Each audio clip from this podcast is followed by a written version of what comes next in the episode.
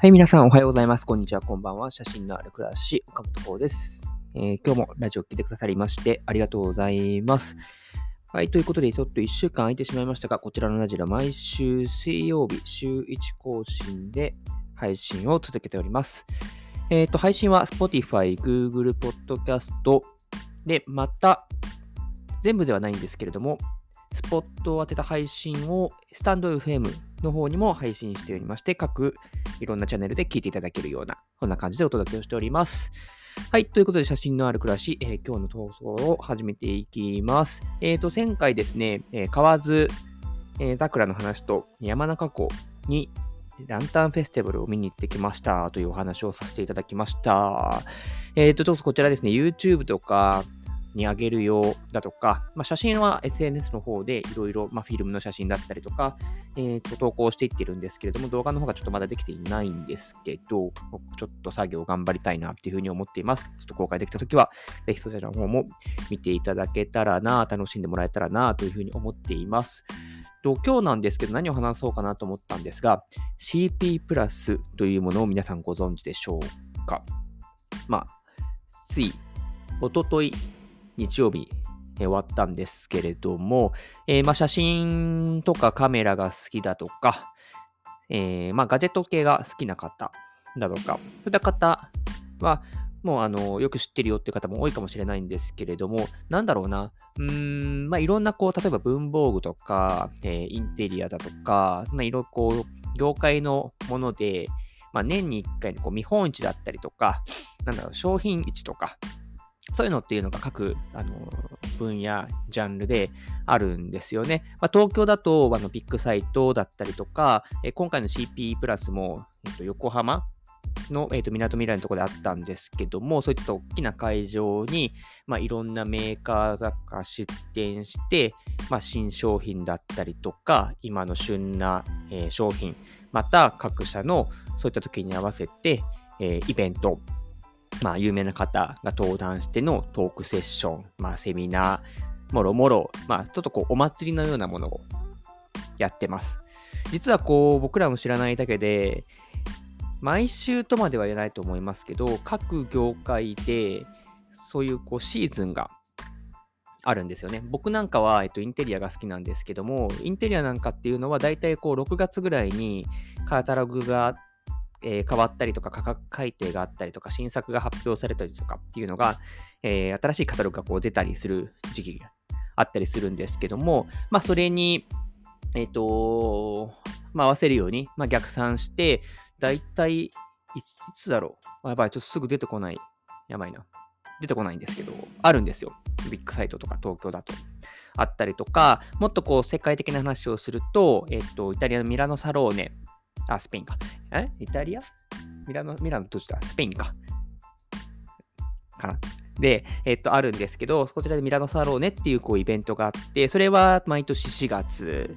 にあって、世界中のインテリアのメーカーがこう結集して、そこでこう、でっかいイベントがあったりとかもしています。はい。で、と話を戻すと、えっ、と、写真なんかも、まあ、世界の、こう、どこでやってるんだっけドイツとかでやってるのかなどっかで見たことあるんですけど、あって、で、日本は日本でやってますって話です。ようやく戻ってきました。で、その CP プラスっていうのがあるんですね。えっと、で、まあ、内容はお伝えした通りで、今年は先週の木曜日から4日間、木、金、土、日の4日間かけてありましたという形でした。ああ、そんなあったんだったらちょっと行きたかったって方もいらっしゃるかもしれないんですけども、えっと、コロナの時はちょっと中止だとか、えっと、オンラインだとかでやってましたけども、えっと、それまでまた今年、えリアルでや開催、まあ、再開してますので、来年もあるんじゃないかなと思っています。ぜひ来年開催のがあった時は、ってみてください。まあ、ウェブとか、まあ、X とか Instagram とかで CP プラスって調べると、公式のあのアカウントがあったりとかするので、まあ、ちょっと今から情報を見てみたいという方は、ぜひそちらも検索してみて、覗いてみてください。で、まあ、CP プラスのが何かという話をあんまり今日するつもりはないんですけども、まあ、ちょっと行ってきました。で、で僕自身は実は CP プラスって、個人的に思い入れがあるイベントです。っていうのは、うん、多分ちょうど5年前ぐらいですかね。えっと、僕今メインでフィルムカメラで写真をよく撮っているんですけれども、えっと、日常的にフラフラっと持ち歩いているものは、あのリコーというメーカーの GR3 という、いわゆるコンパクトデジタルカメラと言われるものを持ち歩いています。で、えっと、5年、6年、6年ぐらい前かな、もう、に、あの、写真をもっとこう、学びたいな、知りたいなって思って、カメラ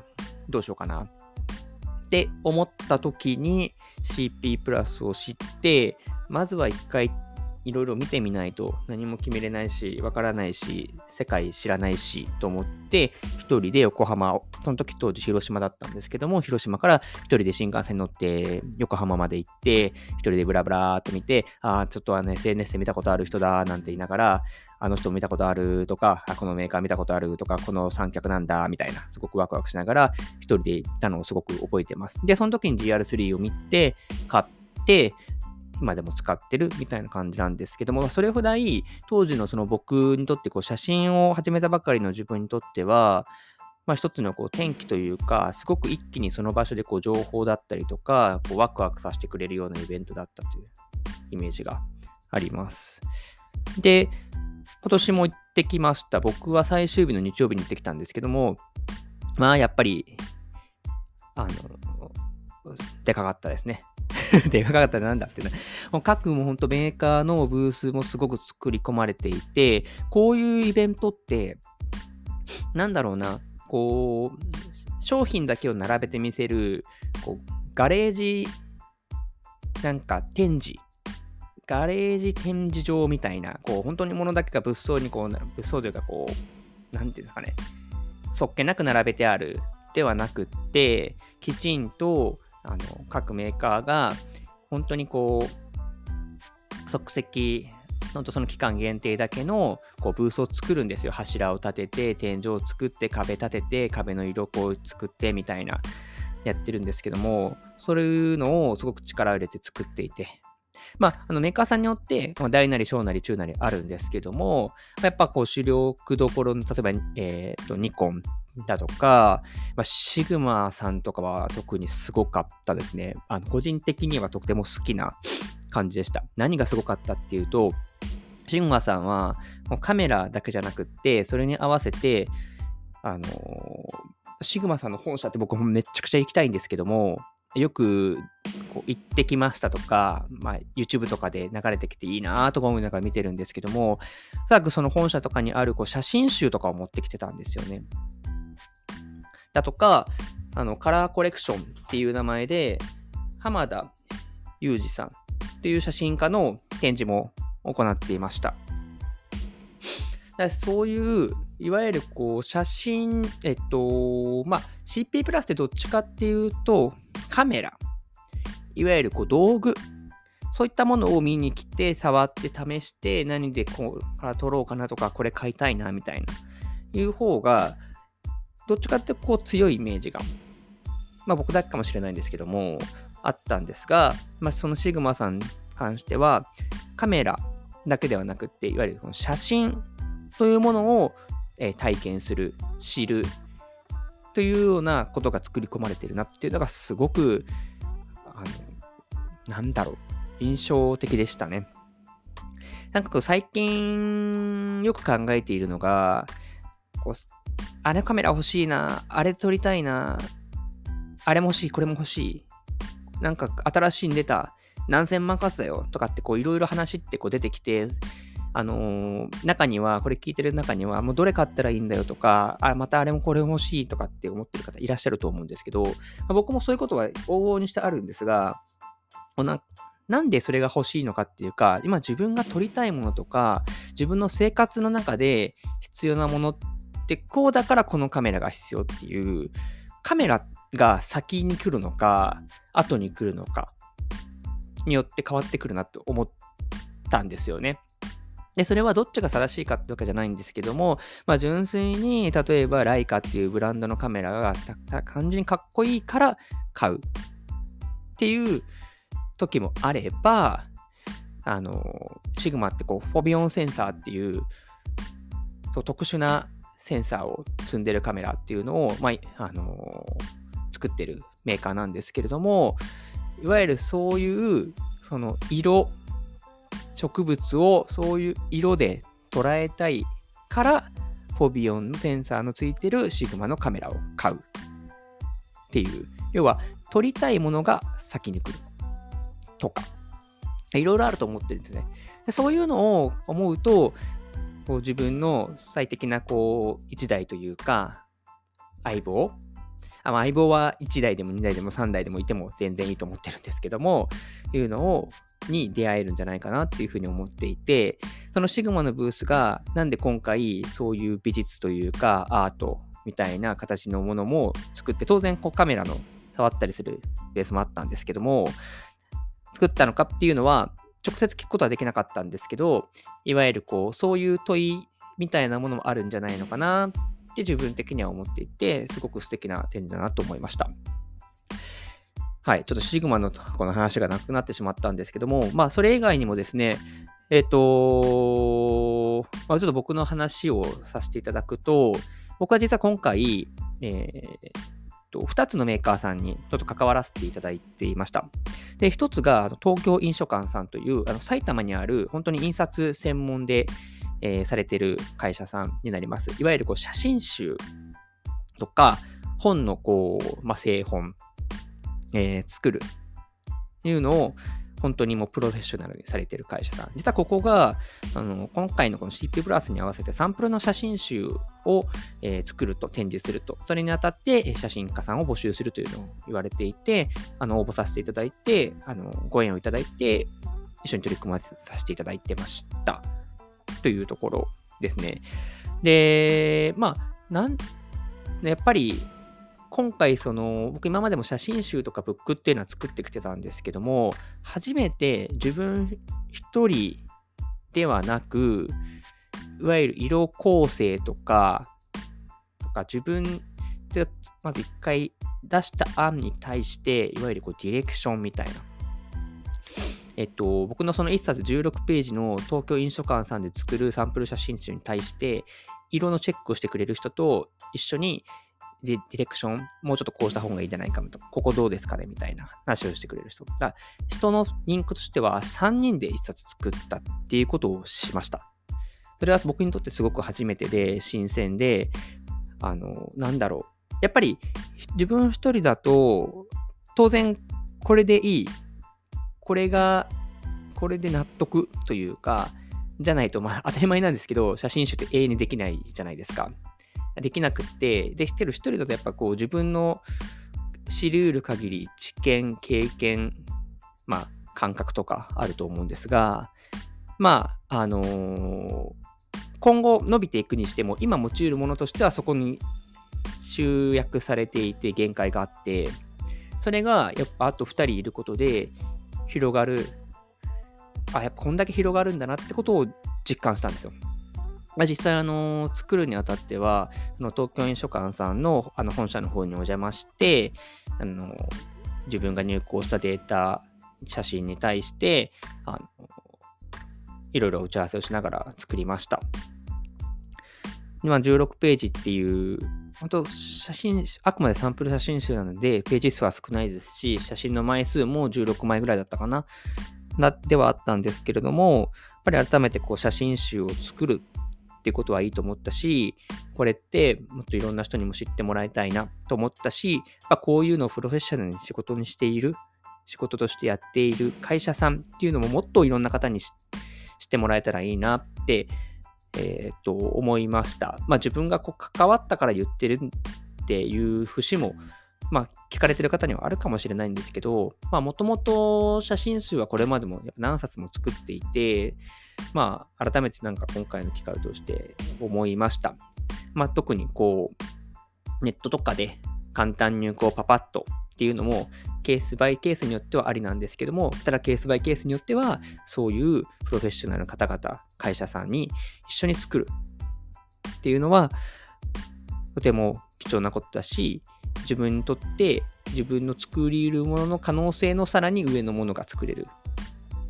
っていう機会になるんじゃないかなというふうに思いました。実際、あの東京印書館さんのブースも寄らせていただいて、まあ、自分以外にもあと4名の写真家さんのサンプル写真集が並んでいて、まあ、あとこう、こういうので印刷できますよとか、あの紙が並んでたりとか、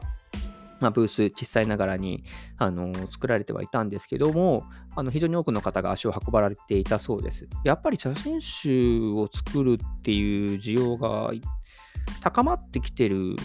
ですかね。あのー、やっぱりこう SNS とか見ててもそうですし、こう写真をこう撮るっていうのがもうスマホが始まって、えー、価格、カメラの価格も割安というか、昔ほど高級じゃなくなって、こう頑張れば買えるみたいな状況になって、いわゆるこう撮って SNS 投稿までするっていうことにまでは、多分でもだいぶハードル下がってて、きっとそれ以上の何かをこう求めるフェーズになってきてるゃないかなって個人的に思ってきて、その次のフェーズっていうのが、いわゆるこう写真集なのかななんかそんな風に思いました。やっぱりこうデータっていういつか消えてしまうかもしれないものに対して写真集っていう紙で、まあなんか濡らしちゃったりとか、なんか間違えて破っちゃったりとかさ、それはなくなってはしまうんですけど、なんかある一つ全部こうデータみたいにこうバッと消えてしまうもんではない物理的に残るものじゃないですか、写真集って。そういう意味では、やっぱり大切な写真とか思い出とかのデータは、うーん、印刷した写真のプリントをカタログに入れるのでもいいし、そういう写真集として印刷するのでもいいんですけど、ぜひそうやってこう形にして出すっていうのは、いいな、というふうに思いました。めっちゃババッと喋りました。で、なんかそれだけね、なんか楽しかったんですよ。東京印書館さんで、うんと2、3、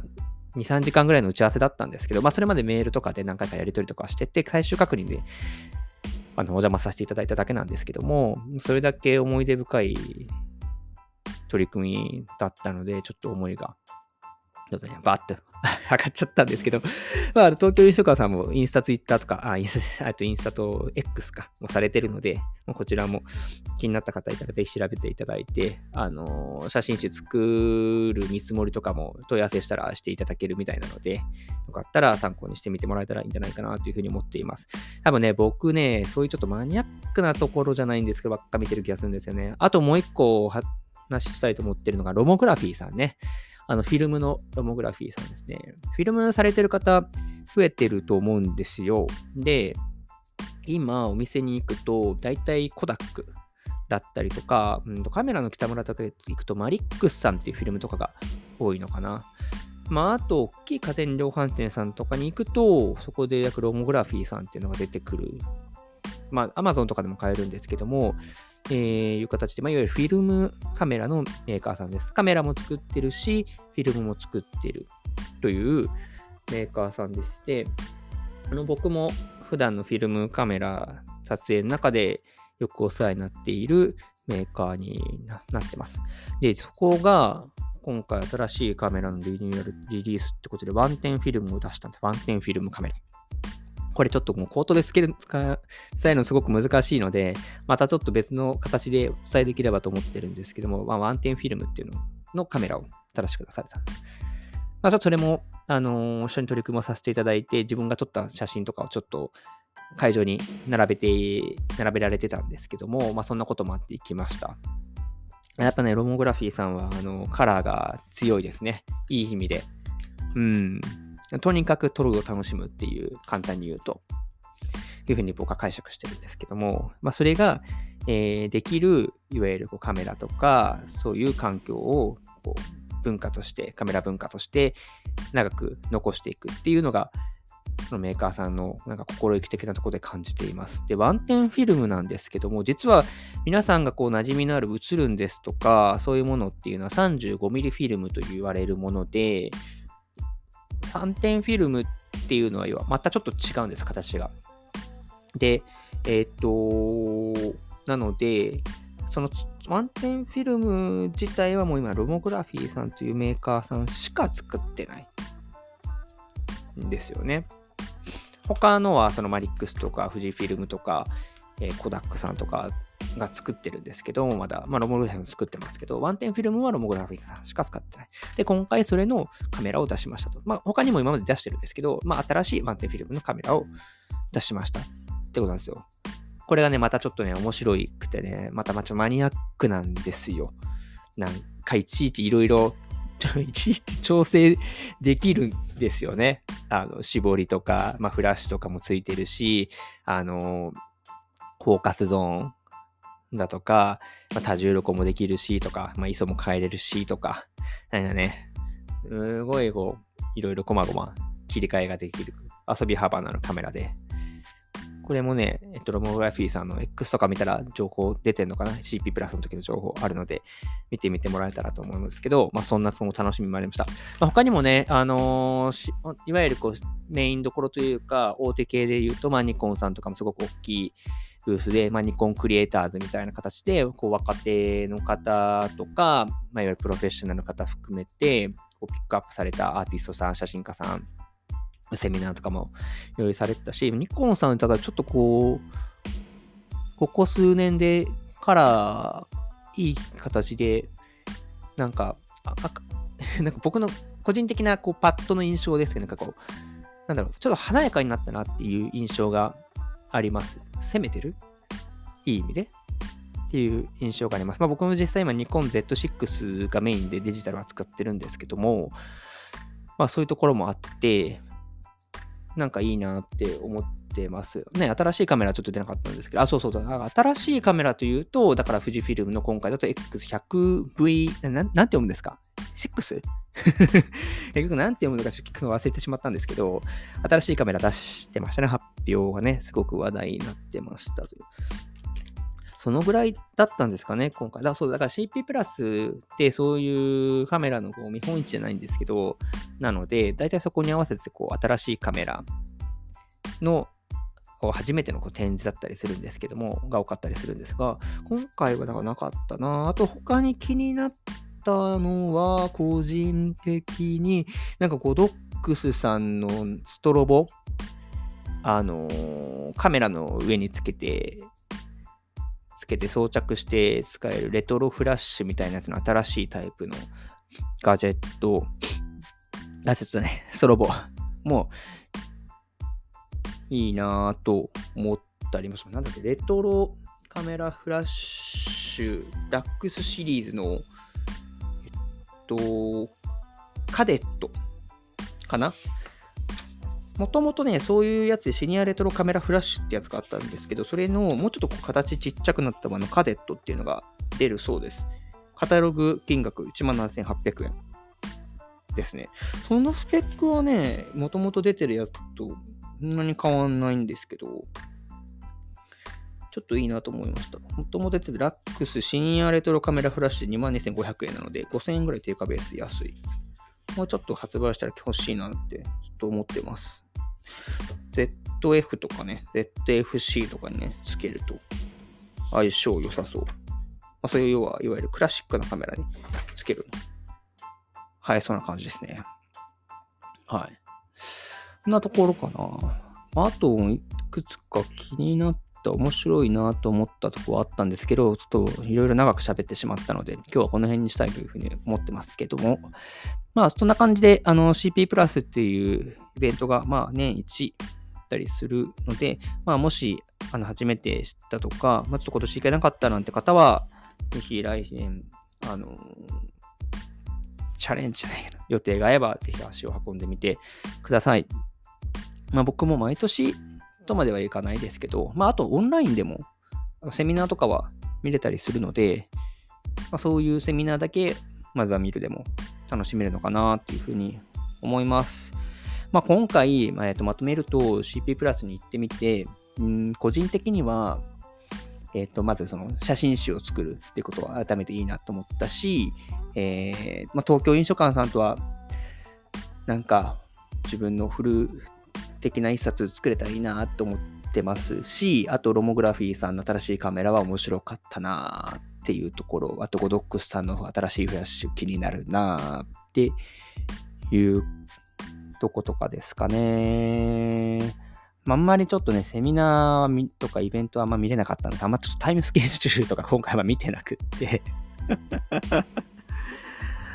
ほんといろいろやってるんですよ。もういろんなメーカーさんが、もうタイムスケジュール、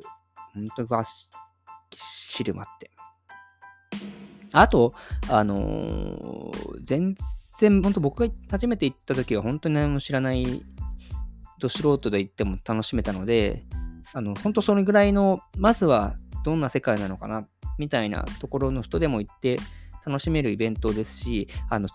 SNS とか見てると、なんだろうな、あのー、なんか知り合い同士とか、なんかそういうので、こう、わちゃわちゃしてて、なんか一人で行くの、行きづらそうみたいな、思ったり、する側面若干あるのかなとかって思ったりしたんですけど、全然一人でも行けますよ。実際僕、まあ、途中から友達と合流しましたけど、まあ、それまでは一人でずっとブラブラしてて、まあ、メーカーの人とお話ししたりとか、逆にね、一人で黙々ね、いるのも楽しかったりするじゃないですか。ね、一人でも全然楽しめます。まあ、そもそもね、あの、一人で行っちゃダメなんていうのはないので、本当にはい。まあなんかいろいろ、あのー、ね、あの意見だったりとか、いろんなこう、SNS 見てると飛び交ったりとか眺めたりしますけども、まあ、まずは何事も一定触って自分で感じないと何も感想もないし、あの自分にとってこれがそうだなって思えることもないと思うので、まあ、あの、機会あればぜひ、あの、まだ行ったことない方いれば行ってみてください。はい。ということで、今日の写真のある暮らしは以上にしたいと思います。なんと26分ぐらいも喋ってしまいました。最後までお付き合いいただきましてありがとうございます。えっ、ー、と、冒頭にも話しましたが、えー、このラジオは毎週水曜日配信をしております。ポッドキャスト、Google、時々スタンド FM で取り上げて配信とかもしています。また、えー、僕自身は写真、えー、Instagram、X、あと YouTube もやっております。そちらの方は概要欄の方とか、また各 SNS で名前を調べていただけたら出てきたりしますので、もしどんな写真を撮ってるんだろうと見てみようかなとか思っていただけた方いたら、そちらの方もご覧ください。お願いします。ということで、また次の放送でお会いしましょう。バイバイ。